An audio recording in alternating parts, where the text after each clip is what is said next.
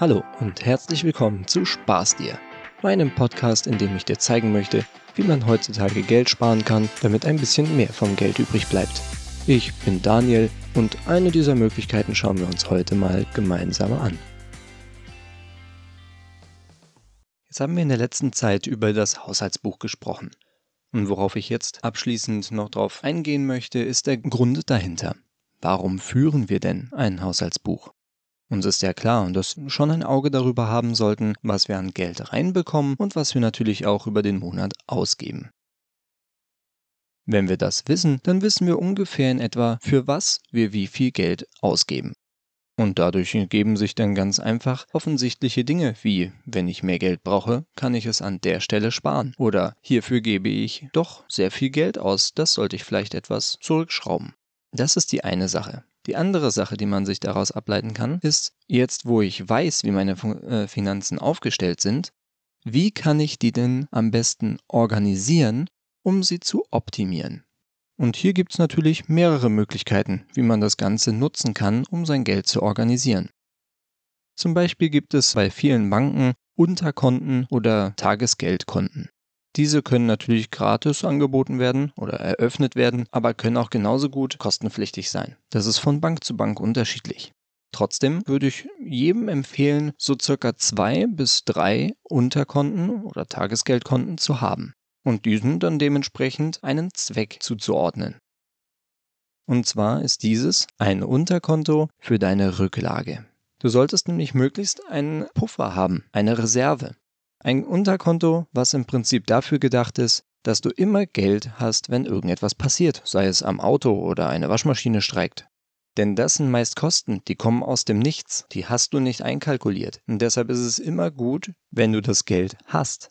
Aber genauso solltest du eben auch gucken, dass du, wenn es deine finanzielle Situation zulässt, eben auch einen Betrag X, ja, möglichst monatlich beiseite legst, auf ein gesondertes Konto ansparst. Wenn du nur dein Hauptkonto hast, dann siehst du letzten Endes nur auf den Stand, okay, 400 Euro, ich weiß, diesen Monat werden noch 200 Euro abgehen. Gut, dann habe ich ja 200 Euro und kann mir was kaufen, was so viel kostet. Dann schaue ich doch mal. Und dann beginnt komischerweise vielleicht sogar die Suche nach etwas, wie man sein Geld ausgeben kann. Dabei kann man das Ganze auch beiseite legen, eben für solche Notfälle. Das heißt, es ist keine Schwierigkeit, beispielsweise einen Dauerauftrag mit 50 Euro einzurichten, damit dann diese Notreserve angespart wird. Die muss ja irgendwo herkommen. Und wenn wir jetzt in dem Beispiel 50 oder vielleicht einfach nur mal 20 Euro nehmen, dann hast du im Jahr schon 240 oder 500 Euro zurückgelegt. Und das kann zum Beispiel schon eine Waschmaschine sein. Wenn jetzt etwas passiert, dann denkst du dir, okay, dafür ist dieses Geld da. Es greift quasi überhaupt nicht in mein tägliches Geschehen ein, indem ich jetzt plötzlich aus dem Nichts Geld zahlen muss, sondern eben dafür ist diese Notreserve da. Die überweise ich schnell auf mein Hauptkonto und bezahle damit eben das neue Gerät. Was einen auch wesentlich besser schlafen lässt, wenn man weiß, wenn etwas passiert, dann ist das abgesichert. Natürlich schützt es dich nicht vor jeder Situation. Wenn jetzt plötzlich das Auto streikt, die Waschmaschine, der Kühlschrank und noch ein Rohrbruch ist, ja, dann wird es halt schwierig. dann halt müsstest du eventuell diesen, diese Notreserve schon seit Jahren angespart haben. Aber ich sag mal, das passiert eher nicht. In der Regel kommt einfach irgendwas Blödes auf einen zu und dafür ist das Geld meist nicht da. Aber mit dieser Methode ist es da. Jetzt habe ich aber gesagt, es könnte sich durchaus lohnen, zwei bis drei Unterkonten zu haben. Wozu sollte ich denn noch mehr Unterkonten haben? Naja, es gibt noch eine Möglichkeit und zwar zu sparen für ein Sparziel, einen Urlaub zum Beispiel. Grundsätzlich ein Unterkonto, das du besparst, hier auch eventuell mit monatlich 20 oder 50 Euro. Der Betrag ist ja frei wählbar und vor allem auch jederzeit anpassbar. Denn es ist lediglich ein Dauerauftrag, den du einrichtest, damit das Ganze automatisch und monatlich auf deine Unterkonten wandert. Und du siehst es im Prinzip nur von Monat zu Monat wachsen. Wenn du jetzt ein Ziel hast, ich möchte nächstes Jahr um diese Zeit in den Urlaub fahren, dann musst du natürlich schauen, okay, dann habe ich zwölf Monate zum Sparen, wie viel kostet das Ganze, wie viel müsste ich denn im Monat zurücklegen? Du schaust in dein Haushaltsbuch, Gut, die 120 Euro, das könnte klappen, richtest deinen Dauerauftrag ein. Wichtig, dass du den Abbuchungstermin am Anfang des Monats legst. Denn wie wir alle wissen, ist es kein Geheimnis, dass am Ende des Monats kein Geld mehr da ist. Deshalb mach es direkt von vornherein damit du weißt, okay, das Geld ist auf jeden Fall beiseite gelegt und nach hinten raus muss ich eben schauen. Habe ich noch 200 Euro, die ich für irgendwas jetzt ausgeben kann oder eben nicht?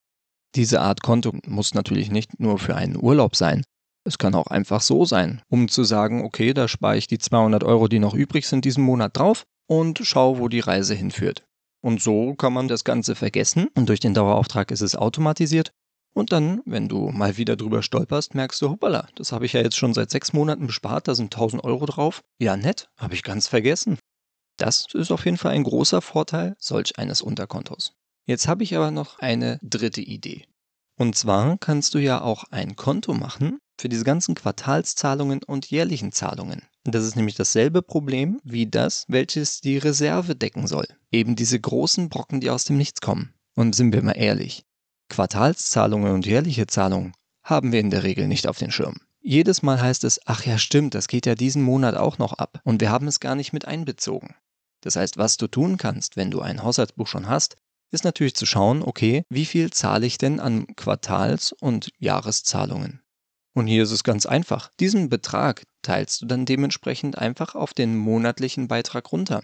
Sagen wir, du zahlst für deine Kfz-Versicherung 400 Euro im Jahr, dann kannst du dir das einfach auf einen Monat runterrechnen. Dann weißt du, okay, monatlich wären das 33,33 Euro. Dann richte ich eben einen Dauerauftrag auf mein Unterkonto ein mit monatlich 33,33 33. und wenn die Zahlung dann nach einem Jahr fällig ist und es heißt hier, Ihre Kfz-Versicherung möchte 400 Euro von Ihnen, ist das kein Problem, denn auf diesem Unterkonto habe ich es monatlich bespart. Die 400 Euro liegen dort und können dementsprechend auf mein Hauptkonto überwiesen werden und die Versicherung bucht es ab. Eine ideale Lösung, wie ich finde. Denn, sind wir mal ehrlich, das hat mir sicherlich schon immer mal irgendwen mies getroffen. Also hoffe ich, ich konnte dir einen kleinen Anreiz geben, warum es vielleicht interessant sein könnte, noch weitere Unterkonten oder Tagesgeldkonten zu führen. Eben um das Geld zu organisieren, damit es da ist, wenn es gebraucht wird. In diesem Sinne, erkundigt euch einfach mal bei eurer Bank, ob solch ein Unterkonto oder Tagesgeldkonto möglich ist, ob dieses kostenlos ist und ob ihr hiervon eventuell oder im Idealfall mehrere eröffnen könnt. Bei meiner Hausbank war es kein Problem. Es hat quasi nur einer Unterschrift bedurft und damit war das Thema gegessen und ich konnte meine Finanzen besser organisieren. Bis zum nächsten Mal.